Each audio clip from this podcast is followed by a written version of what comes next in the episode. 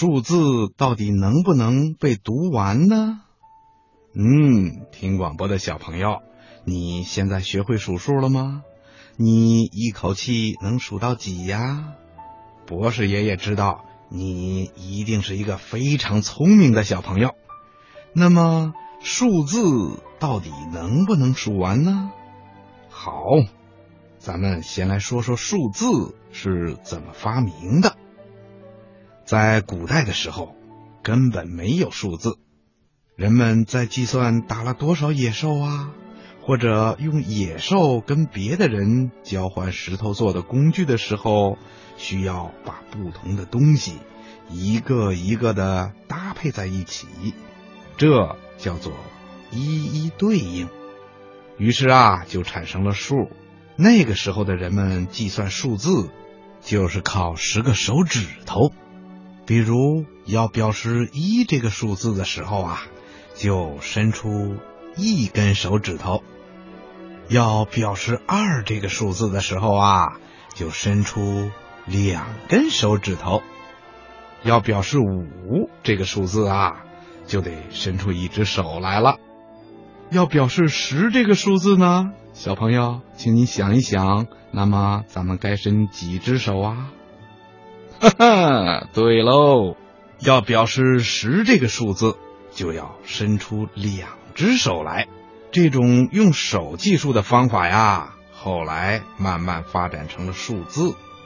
要写一的时候啊，就画上一横或者一竖；要写二的时候啊，就画上两横或者两竖；要写五的时候呢，就会画出一只伸开的手；要写十这个数字啊。就画出两只交叉的手，在一些钟表的表盘上啊，小朋友们还可以看到一种罗马数字。从那上面呢，还可以明显的看出古代的时候用手指头表示数字的痕迹呢。在远古的时候啊，人类还没有文字，那个时候的人呐，除了用手指头。或者别的东西表示数字以外，还有一种记录数字的方法，就是在绳子上打结表示数字，这就是结绳记事。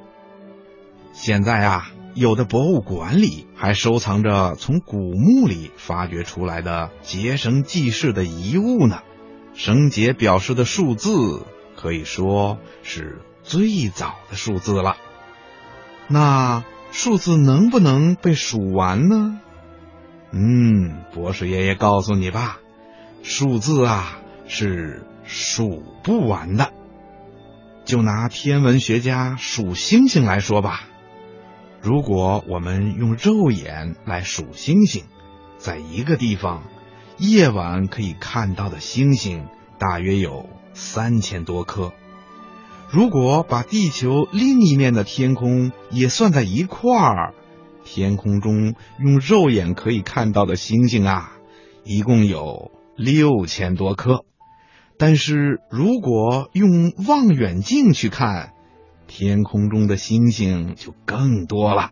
哪怕是用一架最小的望远镜，也可以看到大约五万颗以上的星星。而在巨大的天文望远镜里看到的星星啊，就是一片模糊的光斑了。其实啊，在这片模糊的光斑里，包含了上千万万颗星星呢。听广播的小朋友，你说用数字还能数得过来吗？宇宙是无穷无尽的，所以呀，星星是数不完的。别的东西也是一样。听广播的小朋友，现在你知道了吧？数字是不能被数完的。